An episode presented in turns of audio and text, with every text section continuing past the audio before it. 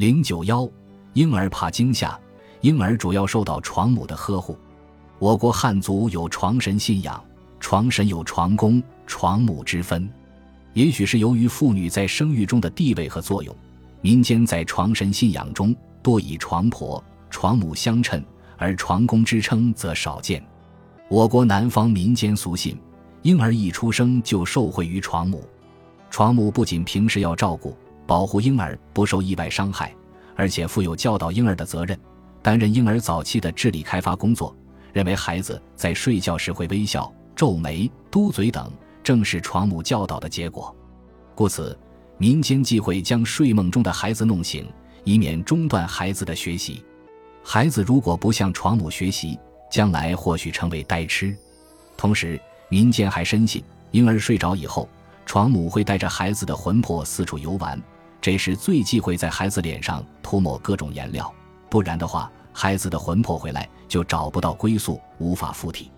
信仰床神即禁忌触犯床母，因此要用衣食香烛等物敬祀。考虑到床母嗜酒，又担心床母喝醉酒会忘掉看护婴儿，使婴儿从床上滚落下来，又忌用酒祭扫床母。中国民间育儿保健的诸多方式，在古代医书中有记载。但多数则隐含在对婴孩的禁忌之中，其中不少带有浓厚的迷信色彩。在婴儿衣着方面，除了注意不要过暖外，还强调小儿衣服不能过夜不收。隋唐以来，就有不许将小儿衣物挂在户外过夜不收回来的禁忌。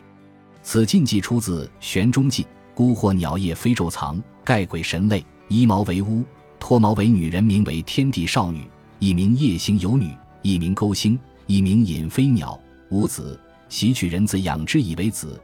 人养小儿不可露其衣，此鸟肚即取而也。此禁忌习俗至今在一些地方仍然很流行。不过，民间传说孤或鸟是难产死亡的妇女变化的。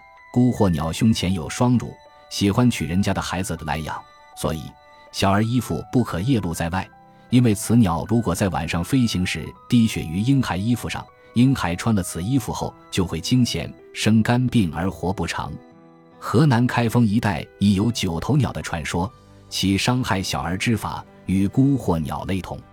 中原一带民俗忌讳幼儿衣服过夜不收，则以为夜间多鬼鸟，恐鬼鸟污染衣物，令幼儿患疾病。《荆楚岁时记》中亦有此种记叙。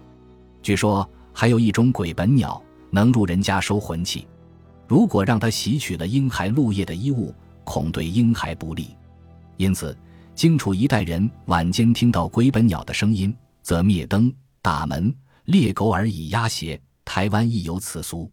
民间忌幼儿衣物漏夜不收，除怕鬼鸟外，还怕感染温、热、风、寒、惊、饥、饿、饱等八邪之害，以及鸟粪的污染。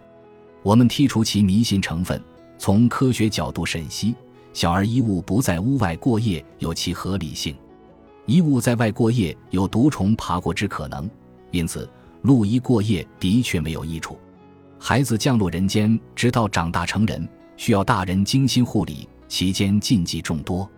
孩子出生后第一件事是断脐，断脐时民间忌讳用刀剪，如果非用不可时，也应在怀中暖一会儿，否则。婴儿有中脐风的可能，断脐时一般是先沐浴后断脐，忌讳先断脐后沐浴，以免脐带内进水，危及孩子生命安全。断脐后还忌讳包裹孩子太紧太厚，忌尿浸湿，忌风寒邪气。古时人们还不知道剪刀消毒法，但已经注意到脐带对一个新生儿的重要性，这是民间祖祖辈辈育儿经验的积累所致。